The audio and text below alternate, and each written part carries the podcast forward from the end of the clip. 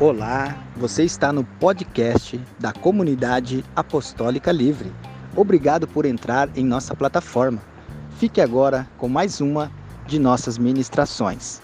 Deus abençoe. Queridos, primeira carta de Pedro, capítulo 2. Eu gostaria também de convidar os irmãos que ainda não ouviu, que ainda não assistiu, que ainda não ainda teve a experiência de nos ouvir pelo Spotify. Nós estamos gravando todos os cultos e também transmitindo pelo Spotify, queridos. Em nome de Jesus, uma ferramenta maravilhosa, maravilhosa. Isso mesmo, Talito. Benjamin amou a sala dos pequeninos. Agora ele vai poder ficar lá tranquilo, se cair não vai se machucar, porque o tatame é dos bons. Tatame de primeira. Pode tirar o, o comentário, William, por favor, do Pix. Glória a Deus. Dá um abraço no Tiago, viu, Talita? Deus abençoe. Queridos, em nome de Jesus, eu quero convidar os irmãos a ouvirem a nossa ministração, que foi feita na última quinta-feira. Eu ouvi a ministração e fui ministrado pelo Senhor mais uma vez. Foi uma ministração forte, que durante e no final do culto muitos irmãos se manifestaram dizendo o que o Senhor falou ao vosso coração. E também, queridos, eu quero trazer algo que o Senhor colocou no meu coração, pouco mais da, das 13 horas do dia de hoje. Aquilo que nós precisamos entender como uma identidade. Como nós estamos sendo vistos e analisados pelo próprio Deus, pela sociedade e por aquilo que representamos quando falamos de cristianismo verdadeiro, de um cristão verdadeiro. Por isso, queridos, em nome de Jesus, em nome de Jesus, a partir de agora nós vamos ministrar a palavra. E você que está ouvindo, se depois sentir no coração compartilhar com o irmão pela nossa página do Facebook, pelo Spotify, nós agradecemos porque é a nossa maneira de fazer o ID, tá bom? Então, em nome de Jesus, a partir de agora nós vamos gravar a palavra do Senhor, continuar gravando e depois retransmitida pelo Spotify também. 1 Pedro capítulo 2. Aleluias.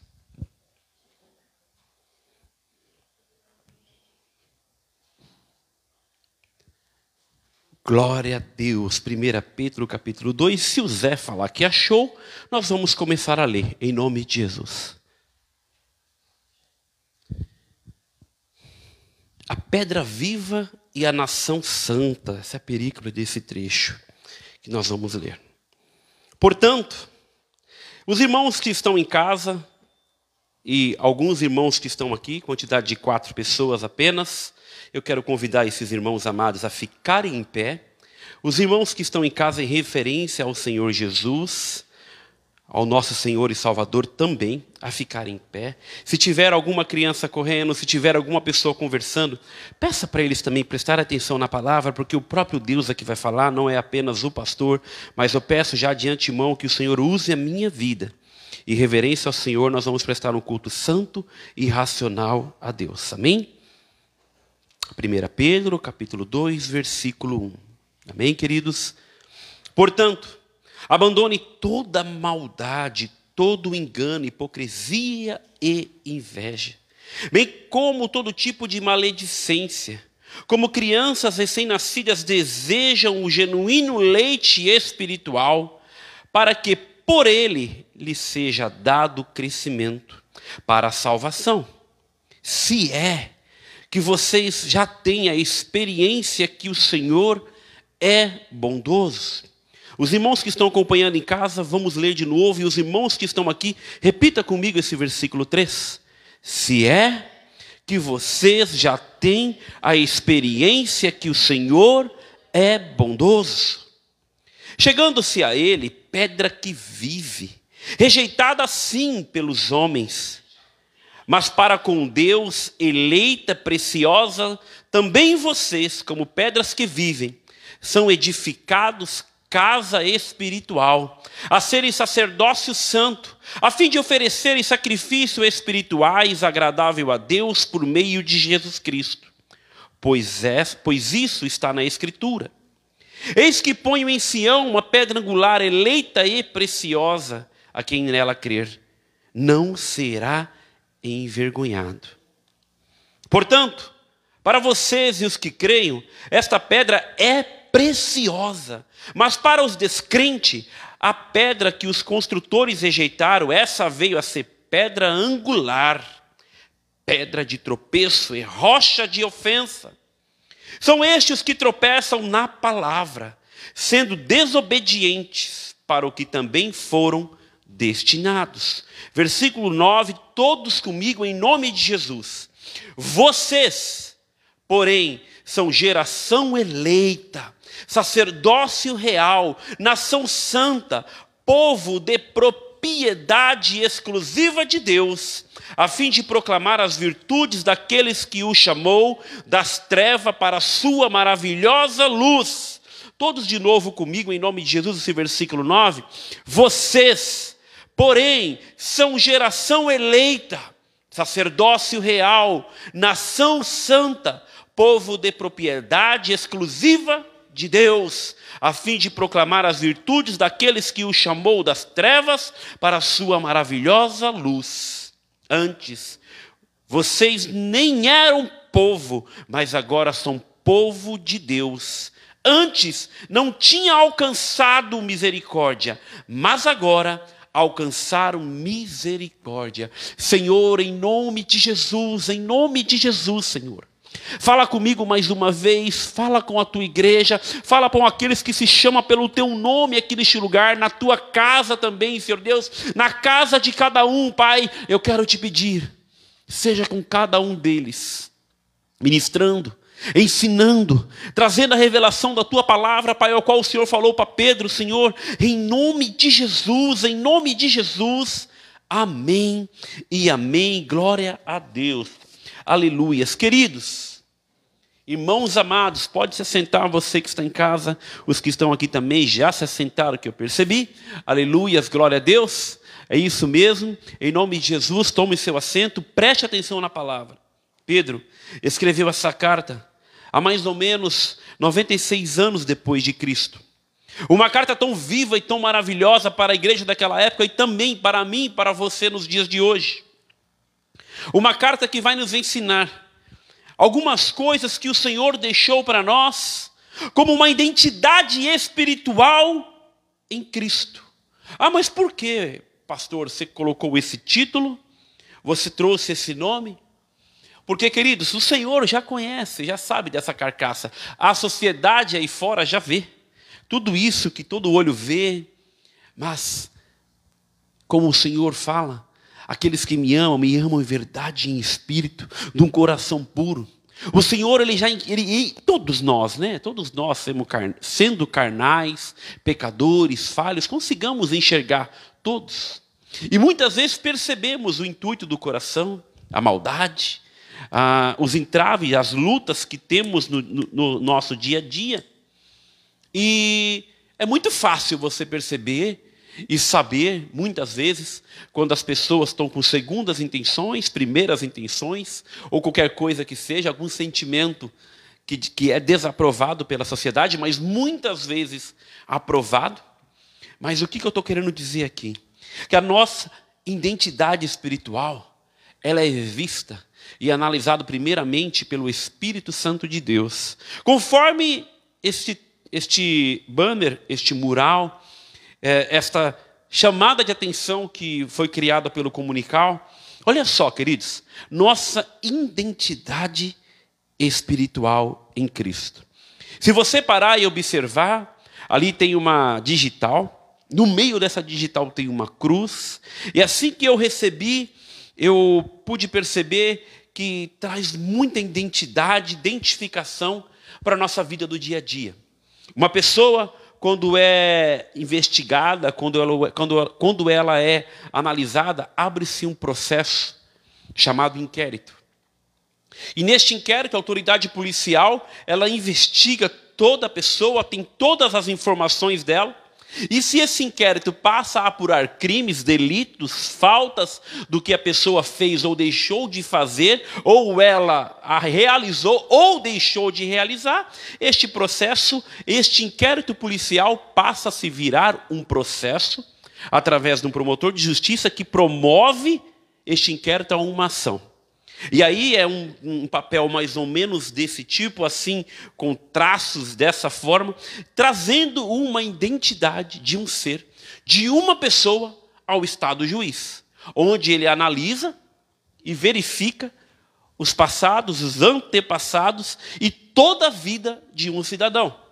E quando eu falo assim de nossa identidade espiritual, o que nós fazemos, o que nós representamos, o que nós realizamos, o que nós estamos fazendo como cristão, como uma identidade espiritual em Cristo que glorifica o nome dEle. É por isso que eu quero trazer, li esse texto hoje, e esse texto ele me ensina algumas coisas. Que nós somos geração eleita, sacerdócio real, nação santo, povo propriedade exclusiva de Deus, a fim de proclamar as virtudes daqueles que o chamou das trevas para a sua maravilhosa luz. Tão bonito isso, tão maravilhoso, porque é bonito, maravilhoso, verdadeiro. Mas é só isso? Para nós chegarmos, queridos, até esse versículo 9, presta bem atenção como Pedro começa exortando, como Pedro começa ali a já é, apertando os cristãos daquela época, falando de uma seguinte forma: que para chegar a este ponto aqui, ele fala, portanto, abandone toda maldade, todo engano, toda hipocrisia inveja, bem como todo tipo de maledicência. Abandone isso. Como crianças recém-nascidas desejam genuíno leite espiritual, para que por ele lhe seja dado crescimento para a salvação. Crescimento para a salvação. Aí, no versículo 3, onde eu peguei e falei, repita todos comigo. É bem claro, isso fala muito forte comigo. Se é que você já tem a experiência que o Senhor é bondoso.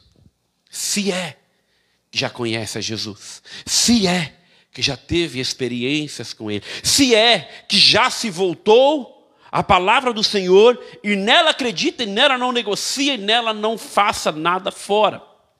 Para depois chegar aqui, vocês são geração eleita, é tão bonito falar isso. Sacerdócio real, nação santa. Mas, queridos, a nossa identidade ela está tão destruída, tão machucada, tão dolorida, porque eu estava é, é, nessa semana saindo para trabalhar, eu recebi uma, uma mensagem e eu vi um suposto líder, pastor, até lembrei da, da Lara, falou, pastor, o que quer dizer jargão? O que quer dizer é, tudo isso que o povo fala no senso comum? Ela vem perguntando já com uma pergunta sábia e já com uma resposta intrínseca no meio da pergunta, ou seja, uma pergunta retórica. E aí eu falei, olha só, Alessandra, você viu isso aqui? Ela falou, que vergonha, né? Um pastor que condena tal situação simplesmente pela, pela pelo, pelo que ele entende o que é certo, fora da palavra de Deus. E toda mídia e toda a sociedade repugnou isso. Porque para alguns, cristão é, é um rebanho que não sabe nada, que não conhece nada e só faz aquilo que o pastor manda não tem conhecimento, não busca conhecimento, não procura saber aquilo que representa na sua vida e a sua responsabilidade como cristão, e só faz aquilo que manda. E aí, durante a semana, a pastora Alessandra colocou um vídeo no nosso grupo. Colocou um vídeo no nosso grupo e me fez refletir um pouco o que é, o que é ser cristão. O que é uma vida exemplar? Com a nossa identidade espiritual? O que, que nós estamos fazendo para fazer a diferença neste mundo tão tenebroso, como diz a palavra de Deus? E aí, queridos, como eu quero tratar essa questão que nós somos geração eleita, sacerdócio real, nação santo, povo, propriedade exclusiva de Deus, a fim de proclamar, presta atenção em todo o versículo, meu irmão. Se nós somos geração santa, geração eleita, sacerdócio real, povo de propriedade exclusiva de Deus, aí tem uma vírgula aqui que diz assim, ó, a fim de proclamar as virtudes daqueles que o chamou das trevas para a sua maravilhosa luz.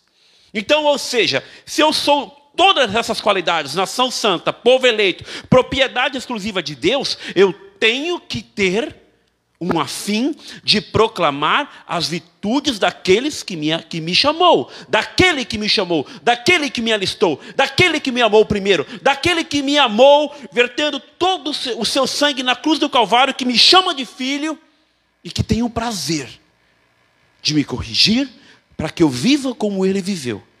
Ah, mas só que antes disso, eu quero trazer algumas coisas aqui, queridos, para vocês analisarem comigo se isso é uma identidade de cristãos, de igreja séria, que teme a Deus, que louva o Senhor, a fim de proclamar as virtudes daquele que chamou.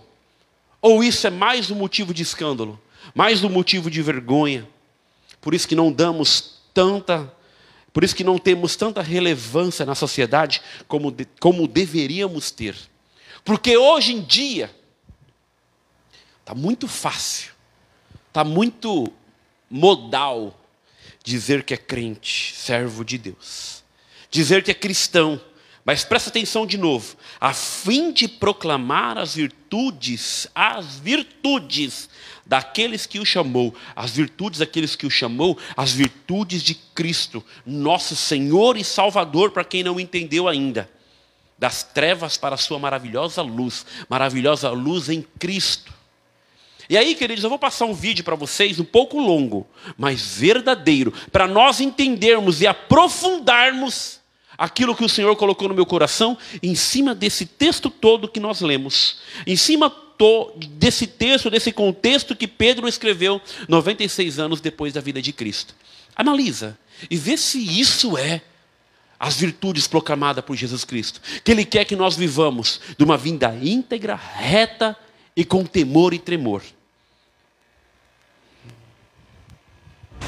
Essa geração é a pior geração de cristãos de todos os tempos. É a geração de cristão mais fraca, mais débil e mais ignorante que já pisou neste solo.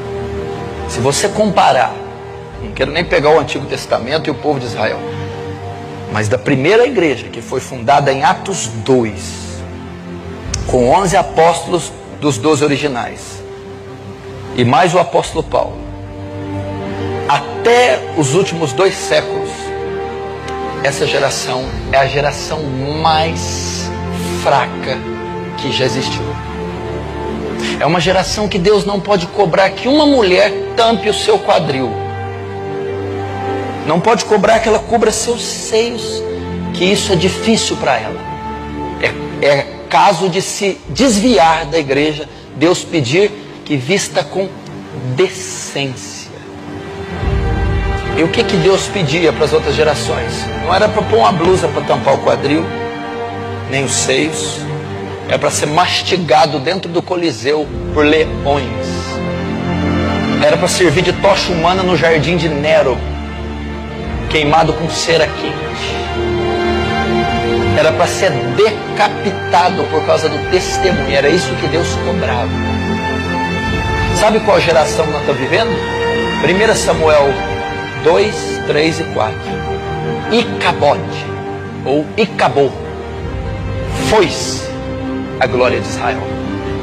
Essa geração, essa geração mimada, essa geração que não aceita repreensão, não aceita correção, ela quer uba-uba, ela quer milagre, ela quer Pentecoste, ela quer rolar, ela quer orar em língua, ela quer profecia ela não quer ser mártir por Cristo. Essa é a pior geração. É uma geração que não reverencia aquele nome que está ali, ó, os atributos de Deus: Jeová, Yahvé, Adonai, Elohim, Nissim, Jireh, El Sabaoth, Sikenu, o Deus triuno, onipotente. O que a gente faz é colocar nossa roupinha bonita e vir passear no culto. Enquanto que nós devíamos entrar daquela porta para frente com, a cabeça baixa, de temor à santidade de Deus. Eclesiastes 5 diz: Quando entrares na presença de Deus ou comparecer diante de Deus, sejam poucas as tuas palavras. Não se apresse em pronunciar a palavra, porque Deus está no céu e tu está na terra. Portanto, sejam poucas as tuas palavras. Eu não sei onde vai terminar essa geração. Ou Deus promove uma perseguição nesse país ferrenha que vai pôr a igreja brasileira de joelhos e vai fazê-la jejuar e vai purificá-la pelo fogo da aflição. Ou essa geração inteira vai ser condenada. E por que, que você está dizendo do Icabode? Por que, que foi essa glória?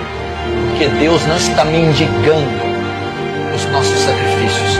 Deus não vai submeter essa coisa coxa que nós estamos dando a Ele. Enquanto homens davam seu sangue, a sua vida, a sua família, nós achamos que estamos quebrando o galho de Deus, indo duas vezes na semana no culto. Pegando aquele dinheiro amassado de tonto e ofertando para causas. Você acha que Deus vai se submeter a isso?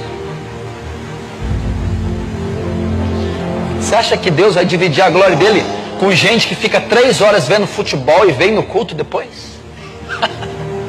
Você acha que Deus vai mostrar o poder, a Shekinah dele a um menino, a um jovem que fica jogando três horas de videogame, cinco na internet? Você está achando que Deus está mendigando sacrifício que Deus está implorando para vir. Você acha que Deus vai se submeter a isso? Pessoas que firmam seu relacionamento e vêm para ser abençoado, ou seja,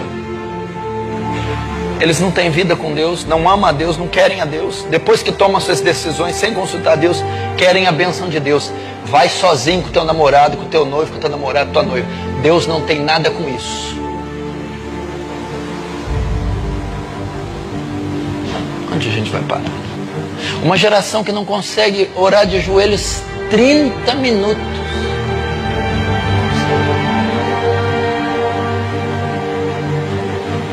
Como é que nós vamos ter a glória de Deus? Pode ler na história, não estou falando por mim não. Lê. Estuda a história da igreja de Atos 2 até dois séculos atrás. Até o século 18. você vai ver que não tem nada a ver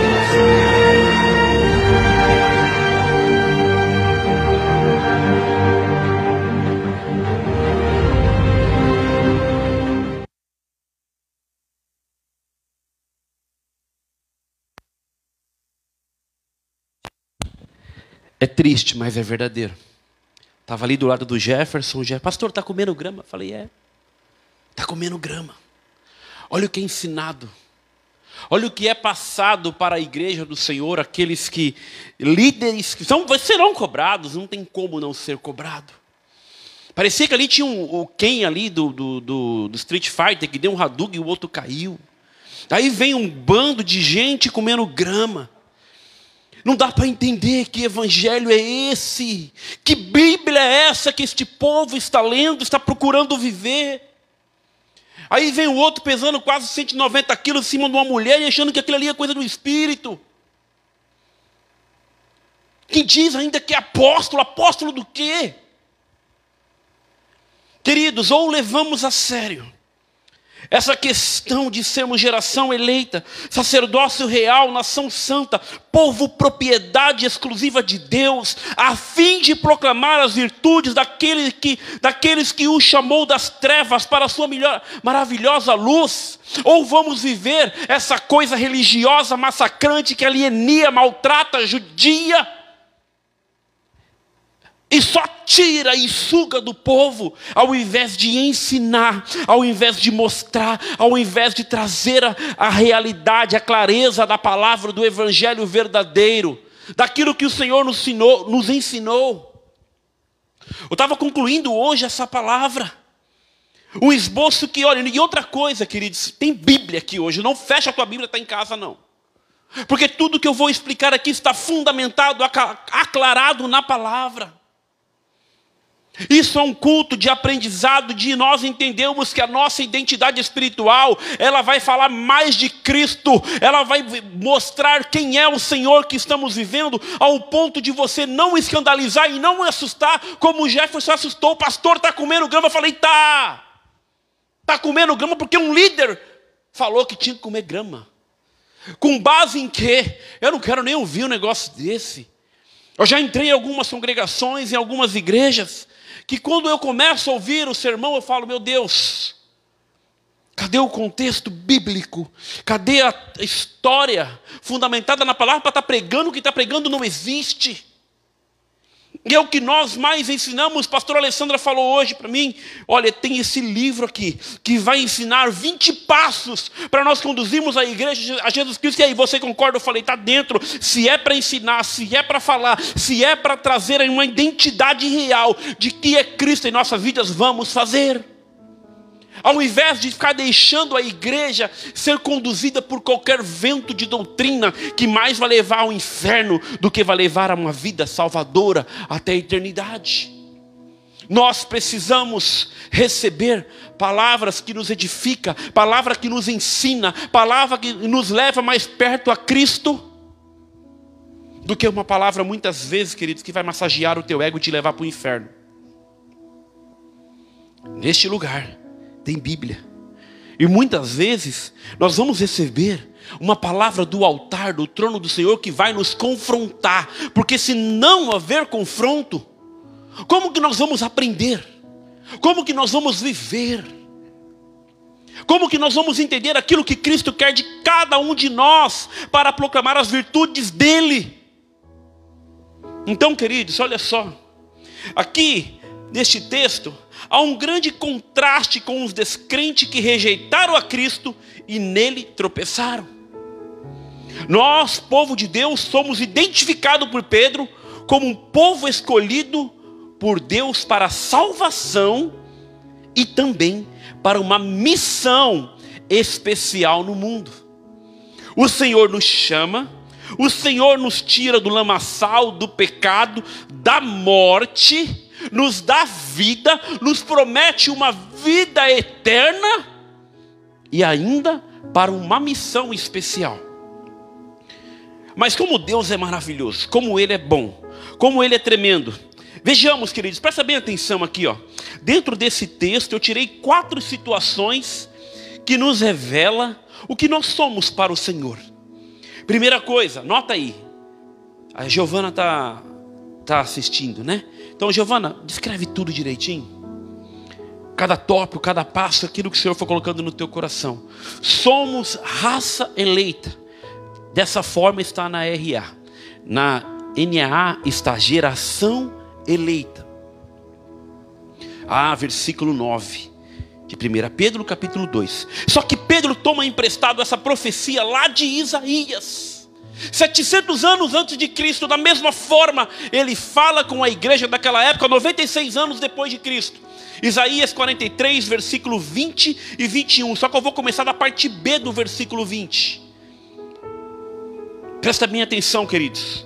Nós somos geração eleita. Olha só, queridos. Por que porei águas no deserto e rios nos lugares áridos, para dar de beber ao meu povo, ao meu escolhido.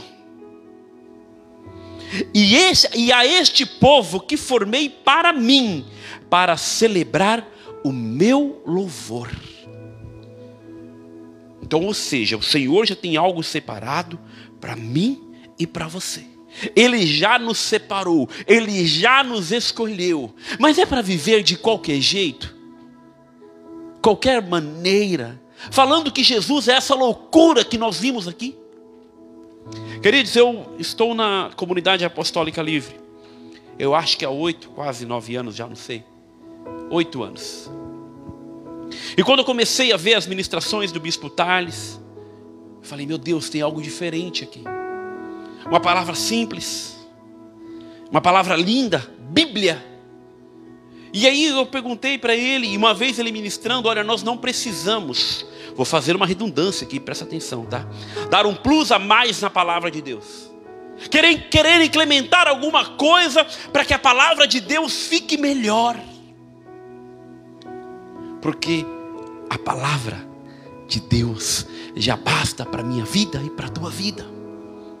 Se nós entendermos e colocarmos a palavra do Senhor no nosso coração, não precisa ter sacrifício, não precisa você ficar sofrendo, basta você viver debaixo das poderosas mãos de Deus, debaixo de obediência, que você já vai proclamar as verdadeiras virtudes daquele que te chamou. Não essas loucuras que nós vimos aqui, coisas insanas que não glorificam a Deus em nada, pelo contrário envergonha e não ensina nada. Queridos, presta bem atenção. Pedro já vê os escolhidos do Senhor, os homens escolhidos por Deus, as mulheres, as famílias de, escolhidas pelo Senhor como corpo de Cristo.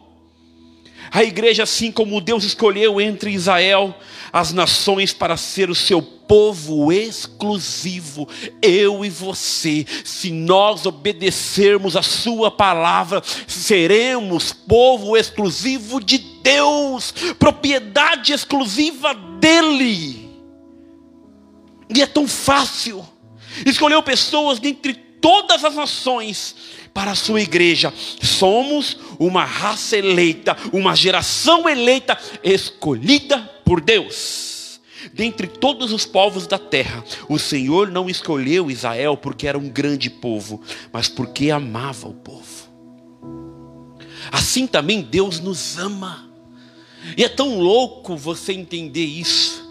Entre quase 8 bilhões, se eu não me engano, acho que é isso 8 bilhões de habitantes no mundo, o Senhor tem misericórdia, me escolhe, o Senhor tem misericórdia, te escolhe. O Senhor te chama todos os dias. O Senhor te deu a vida, nos tirou do lamaçal do pecado, da imundícia, dá, pela sua graça nos dá vida, pela sua graça nos dá a redenção da vida eterna. Ele nos escolhe.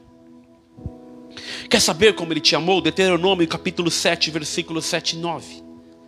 Quer saber como Ele te escolheu? Quer saber como Ele nos escolhe todos os dias? E pela tua misericórdia nós somos alcançados. Olha só, queridos. O Senhor os amou e os escolheu não porque vocês eram mais os numerosos do que os outros povos, pois vocês eram o menor de todos os povos, mas porque o Senhor os amava e para cumprir o juramento que tinha feito aos pais de vocês, o Senhor os tirou das mãos poderosas e os resgatou da casa de servidão, do poder de Faraó, rei do Egito. Portanto, saiba que o Senhor, seu Deus, é Deus. Ele é Deus fiel que guarda a sua aliança e a misericórdia até, até mil gerações, ao que, aos que amam e cumpram os seus mandamentos. Aos que cumpram os seus mandamentos. Pode aumentar esse louvorzinho. É só cumprir, querido. Não precisa fazer loucura brincar de jaspe ou de quem, sair comendo grama, fazendo essas coisas que só envergonham, ao invés de edificar. Ao invés de querer fazer coisas carnais, procuram fazer coisas espirituais, para que a sua identidade espiritual fale muito mais que gestos, atos envergonhosos. E o Senhor sonda e conhece o nosso coração. Assim também Deus nos escolheu com base em seu amor, em sua graça. Aqui também já deixa claro que não é por obras, não é porque eu fiz, não é porque eu vou fazer, não é porque o Senhor tem colocado para eu fazer que Ele não me amou. Não, não, não é isso. É pela graça, é pela bondade, é pela soberania. João capítulo 15, versículo 15. Presta atenção, queridos, como é linda a palavra de Deus, como é lindo que o Senhor nos amou primeiro. Já não chamo vocês de servos, porque o servo não sabe o que o Senhor faz, mas tenho chamado vocês de amigos, porque tudo que eu vi de meu Pai eu lhes dei a conhecer. Olha só, querido, você que acha que muitas vezes, eu vou pegar um pouquinho, vou apertar um pouquinho só, tá? Para entendermos que sem o Senhor, nós não somos nada. Você sem Deus não é nada. E não acha que foi você que entregou a tua vida tão maravilhosa a Deus, não. Não foi. Olha só o que esse texto nos diz. Não foram vocês que me escolheram. Pelo contrário, eu os escolhi e os designei para que vão e deem fruto. E o fruto de vocês permanecem, a fim de que tudo o que pedirem ao Pai em meu nome, eu lhes conceda. O que eu lhes ordeno é isto: que vocês amem uns aos outros. Se o mundo odiar vocês, saiba que antes de odiar vocês, odiou a mim. Se vocês fossem do mundo, o mundo amaria o que era seu. Mas vocês não são do mundo, pelo contrário, eu deles os escolhi, e por isso o mundo odeia vocês. Quais os frutos, queridos, que nós estamos dando? Quais os frutos que nós estamos fazendo para que o mundo nos odeie? O que eu, o que você, o que nós estamos fazendo com a nossa identidade espiritual, a fim de proclamar as virtudes daqueles que me amou, daquele que me escolheu, daquele que te chamou primeiro. Ué, ai pastor, como que eu vou saber? O Espírito Santo ministra o teu coração todos os dias e todas as horas, se você for do Senhor. Se você tiver relacionamento. Ah, mas eu não sou geração eleita, sacerdócio real, nação santa, povo propriedade exclusiva de Deus. É, se obedecer a sua palavra. Não aquilo que você quer fazer a todo momento, quer seguir a Cristo, negue-se a si mesmo e tome a sua cruz. Ah, mas olha só o que Pedro fala aqui também, antes de chegar nesse texto maravilhoso, que é só essa parte que lembramos que é só esse texto lindo. Olha, vós sois geração eleita, povo escolhido, é. Mas se obedecer, se entender o texto, o contexto inteiro daquilo que Pedro está falando, portanto, abandone toda maldade, todo engano, toda hipocrisia, inveja. Abandona, irmão. Abandona. Para sermos sacerdócio real, que é o 2, sacerdócio real. Ah, mas o que é ser sacerdócio real? Aqui nos ensina um pouco. Sacerdote, servos de quem? Real, realeza, reinado. Quem é o Rei dos Reis, Senhor dos Senhores? Se você está tá entendendo, escreve esse nome aí. Se você está entendendo o que eu estou falando, para nós sermos sacerdócio real, quem é que nós servimos? Quem é que nós amamos? Quem é que nos amou primeiro? Que sacerdócio real é esse? Que vida é essa que nos está proposta?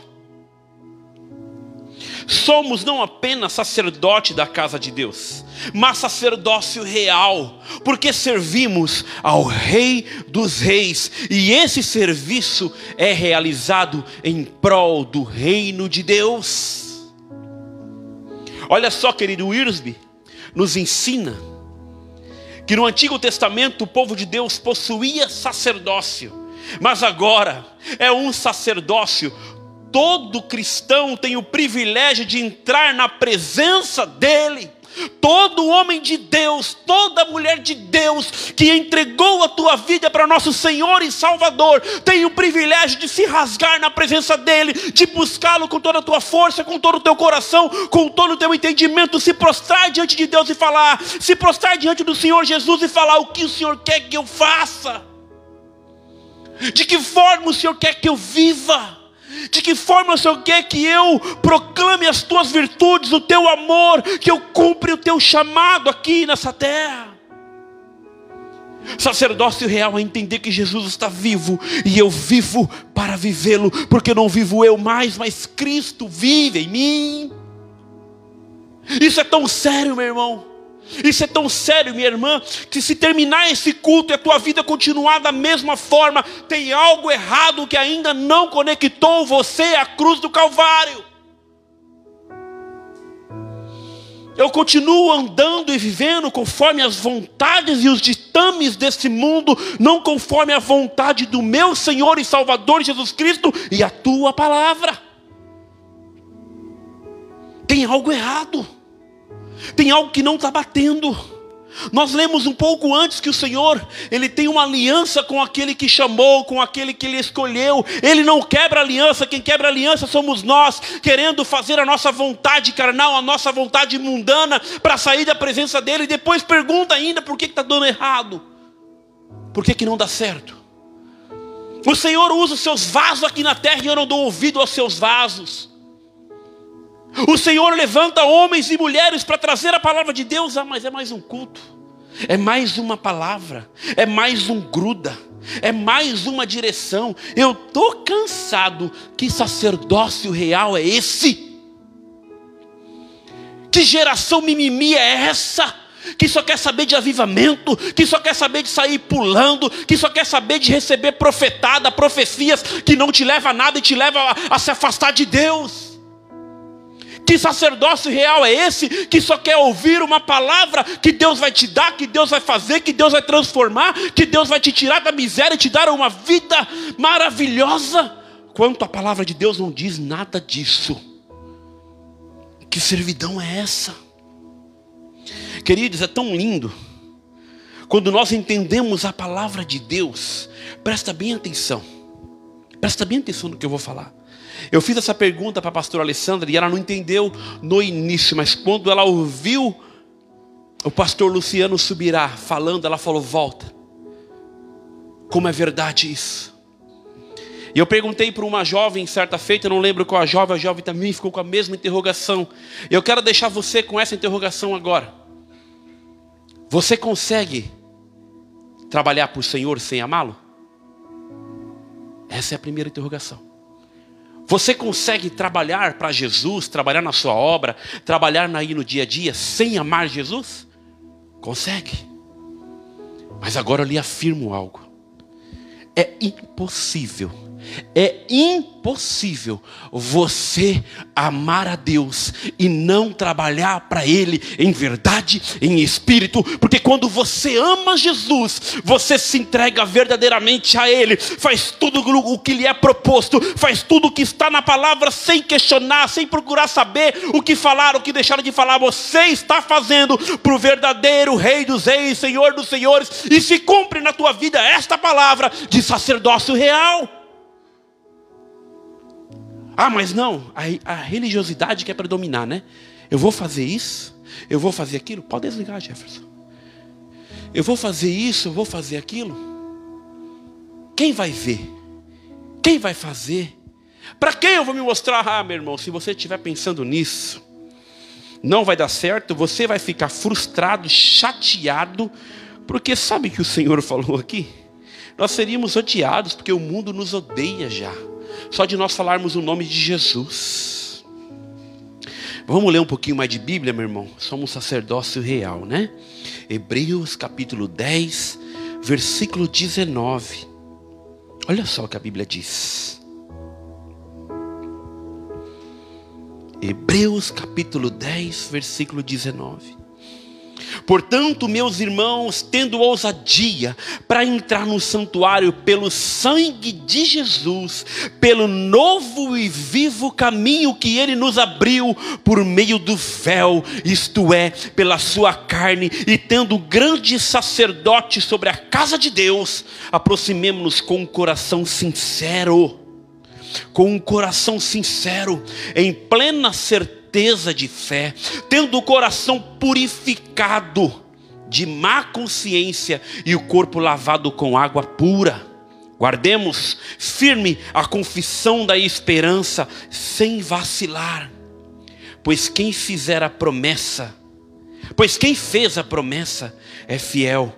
Cuidemos-nos também de nos animar uns aos outros no amor e na prática de boas obras. E na prática de boas obras, não deixemos de, de nos congregar, como é de costume de alguns. Pelo contrário, façamos admoestações, ainda mais agora que vocês veem que o dia está se aproximando.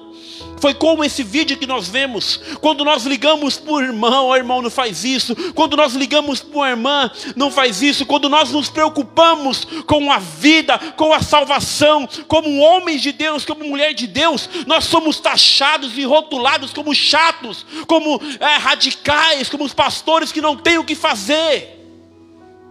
Mas a palavra fala que nós temos que admoestar uns aos outros em amor, para que não caiamos no laço do diabo e perdemos a nossa salvação. Na nossa igreja, o nosso ministério é um ministério sério, que se preocupa com a tua vida com Deus. É um ministério que se preocupa com a salvação da tua casa e da tua família. É um ministério que se preocupa com o que Cristo está vendo com o nosso testemunho. Por isso que em todas as ceias nós nos preocupamos em falar, vamos dar bons testemunhos para o de fora. Não envergonhando a Cristo, mas nós procuramos a fim de proclamar a virtude daqueles que nos chamou, a virtude de Jesus Cristo, nosso único Senhor, Senhor e Salvador. Esse é o nosso desejo. Um pouco antes, falei, Renan, e aquele louvor? Este é o meu desejo, Senhor, te honrar, abrir meu coração e te entregar tudo, tudo que há em mim, Senhor, eu quero te dar louvor. Mas irmãos, é dar louvor ao Senhor com verdadeiras obras obras. Não isso que nós vimos, não um mimimi para cá, um mimimi para lá, não uma coisa que vai te tirar da, das mãos do Senhor, porque é impossível você amar a Deus e continuar com a vida de só querer ver para você e não a mais para o teu irmão e para si mesmo. Sabe por quê, irmãos? 1 Timóteo capítulo 2, versículo 3 e 6.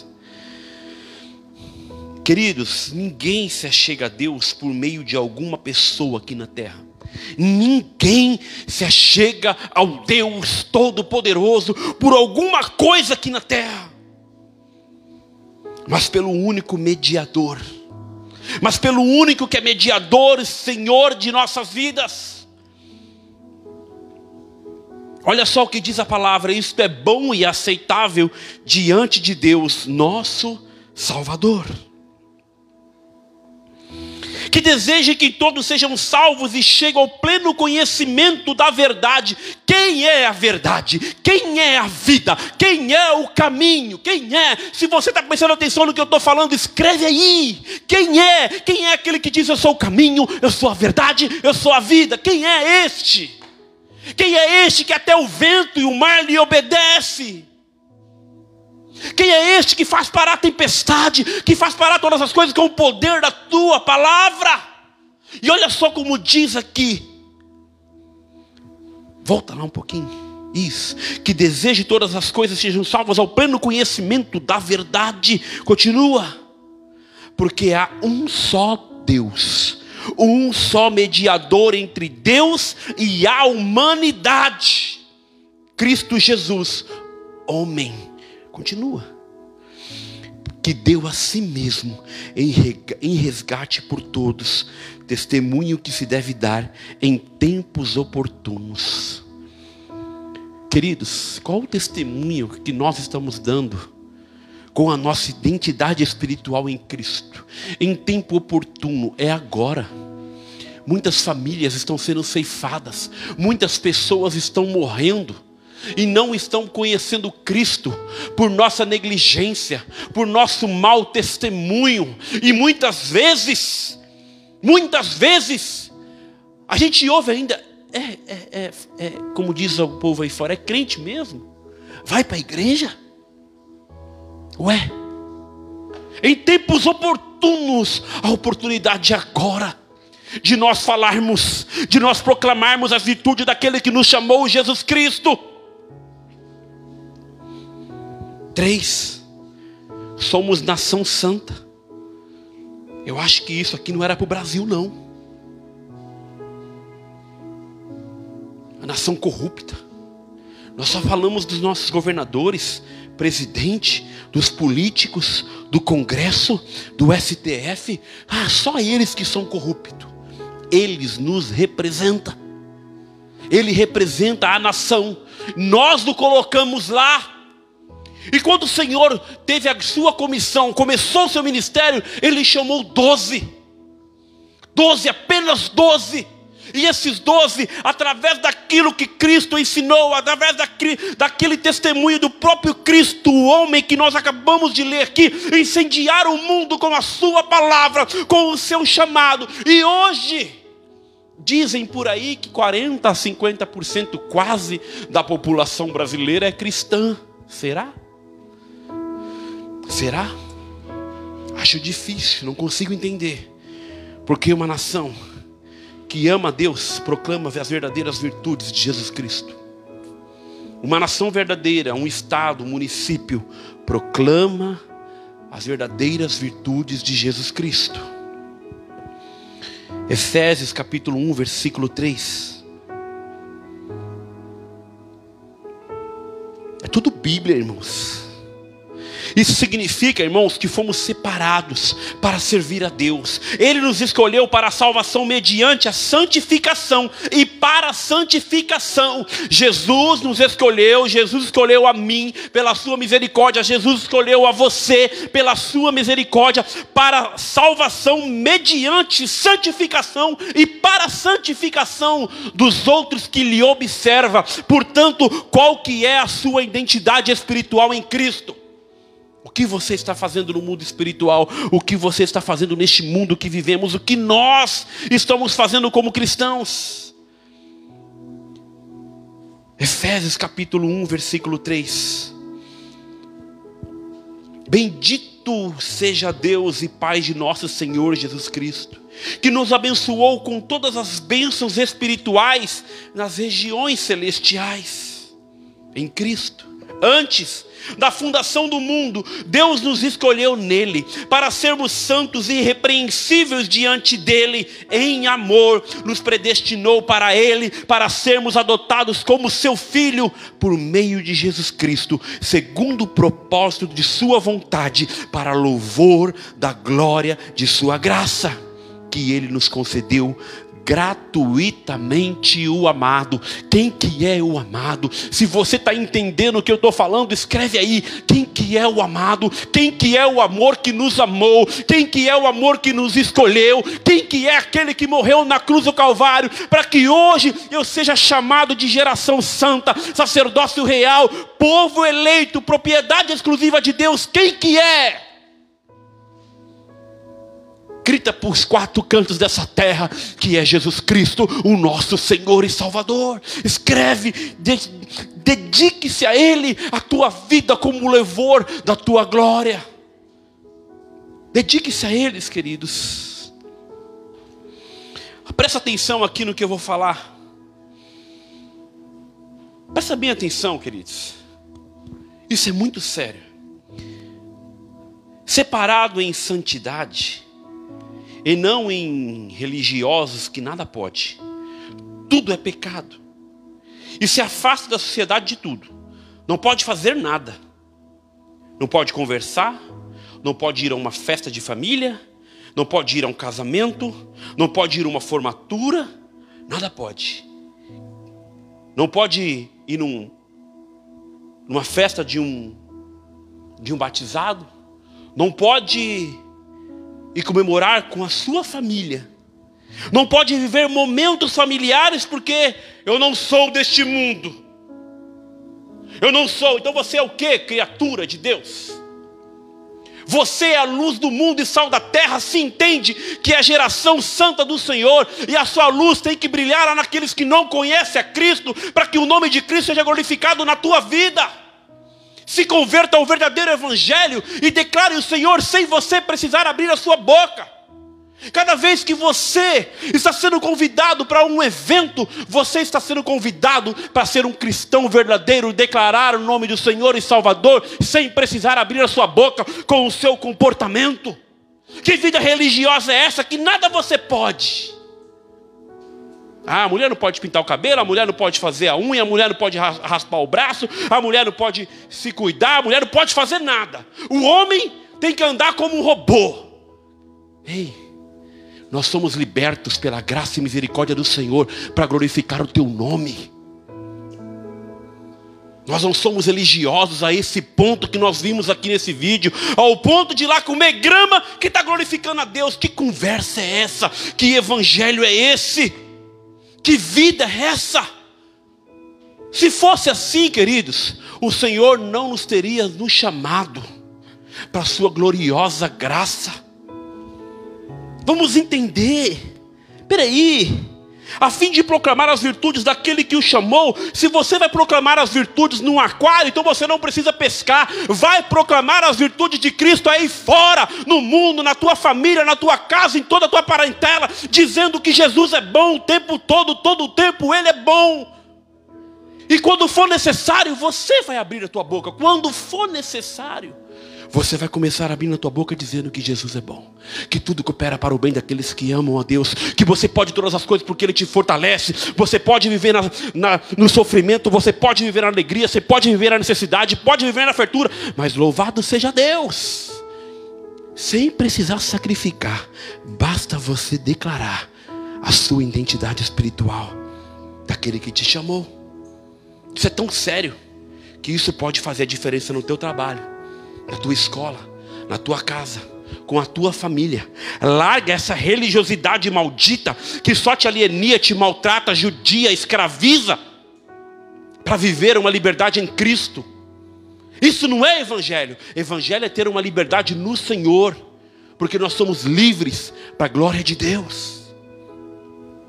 1 Pedro, capítulo 1, versículo 13. Estou acabando.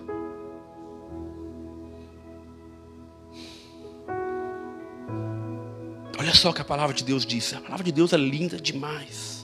Por isso, preparando o seu entendimento, sejam sóbrios e esperem inteiramente na graça que lhe está sendo trazida na revelação de Cristo Jesus.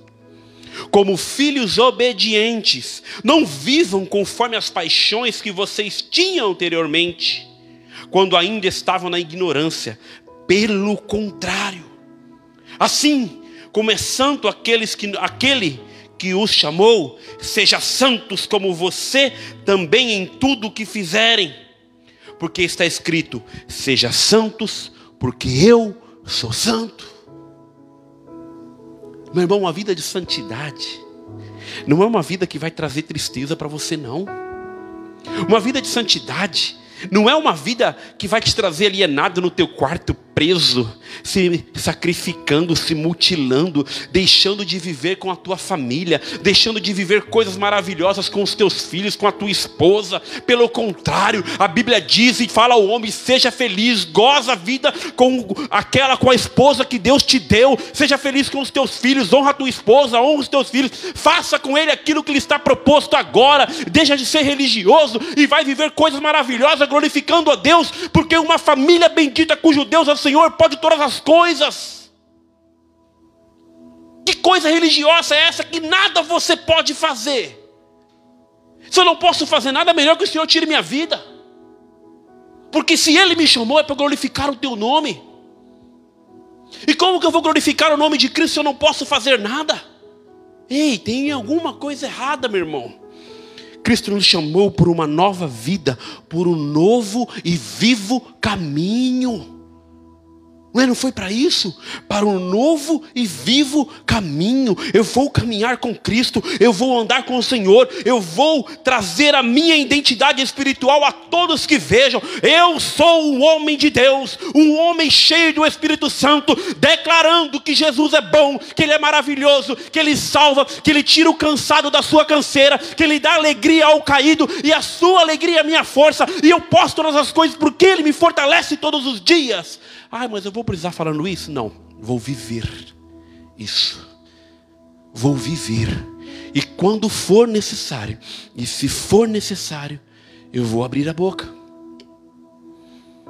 Ah, mas Pedro fala aqui tão enfaticamente no versículo 3: é, se é que vocês já têm a experiência que o Senhor é bondoso. Coloca aí, Jefferson, 1 Pedro capítulo 2, versículo 3. Não é o pastor que está falando isso, não, queridos, é a palavra. Como que você vai fazer isso se você não entende? Se é que vocês já têm a experiência que o Senhor é bondoso. Como que você vai falar de alguém que não conhece?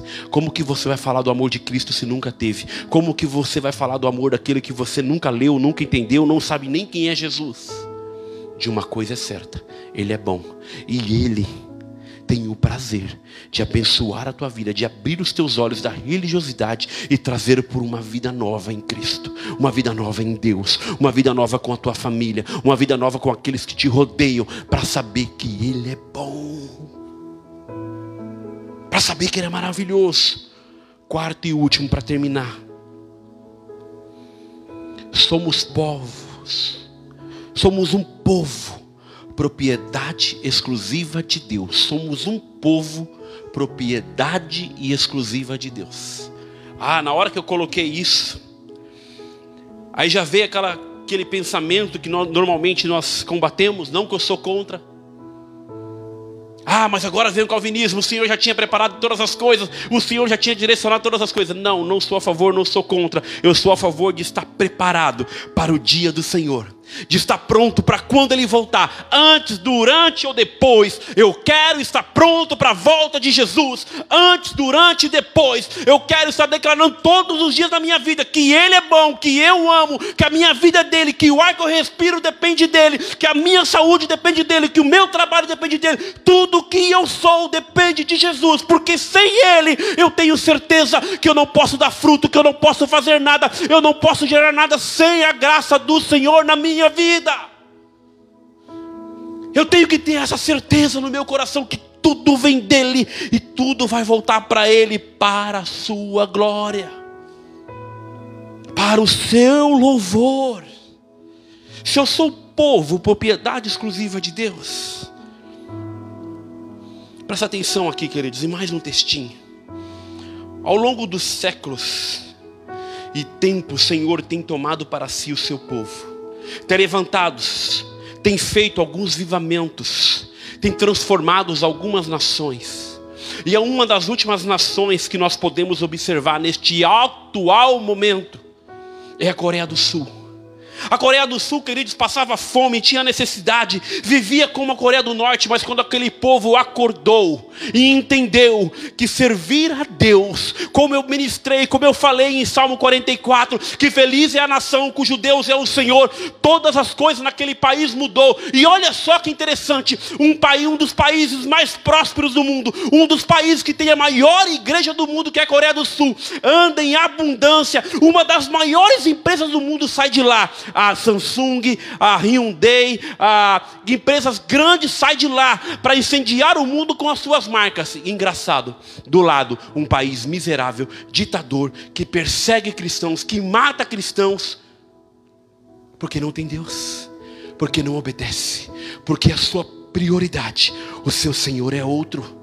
Ué, que loucura é essa? Se você é inteligente, se você consegue entender o que eu estou falando, eu não estou falando de nada aqui agora que vem de mim. É só você parar e pensar: como que pode Coreia do Sul numa situação e Coreia do Norte numa, numa situação totalmente adversa? Uma nação feliz, próspera, que acorda, a sua nação tem um despertador, segundo o texto que eu li. Toda nação acorda às 5 horas da manhã para orar. E a outra mata quem é cristão persegue os cristãos. Ué, por que, que uma é próspera e outra não? Porque entende que é uma propriedade exclusiva de Deus. Mas, queridos, nós não precisamos ir para longe, não. E a sua casa é feliz porque serve a Deus? Você é feliz porque entende que é propriedade exclusiva de Deus? Mais duas perguntas. Ao longo dos séculos, já li essa parte. Seu próprio povo esse povo, diferente de todas as nações do mundo, é bem precioso para Deus. Sua herança preciosa e tem um relacionamento todo especial com Ele. Deus o comprou com o sangue de Cristo, somos dele, só dele. Nosso valor não é devido a quem somos, mas a quem Deus é. Você entendeu? O seu valor não é devido a quem você é, é devido de quem somos. Você e eu, a palavra do Senhor nos diz que nós somos preciosos. Você é a menina dos olhos do Senhor. Você é precioso e o Senhor essa noite te chama pelo teu nome para viver pelo unido e novo caminho, para ser um povo exclusivo, propriedade de Deus, para andar conforme a sua palavra, para andar conforme o teu amor. O valor não está em que você possui, não está em que você tem, não está o que você está realizando, está deixando de realizar o valor que você tem está de acordo com a tua identidade espiritual em Cristo, com aquilo que você tem feito, com o teu chamado, com a tua vida, com a morte de Cristo e com a tua entrega total ao Senhor. O teu valor está nisso. Sabe por quê, meu irmão amado, meu irmão amado, sabe por quê?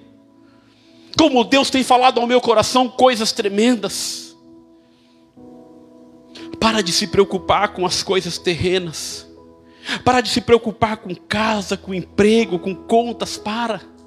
Porque quando o Senhor nos chamar, ou quando Ele voltar, tudo vai ficar, tudo vai ficar. A traça, o ferrugem corrói.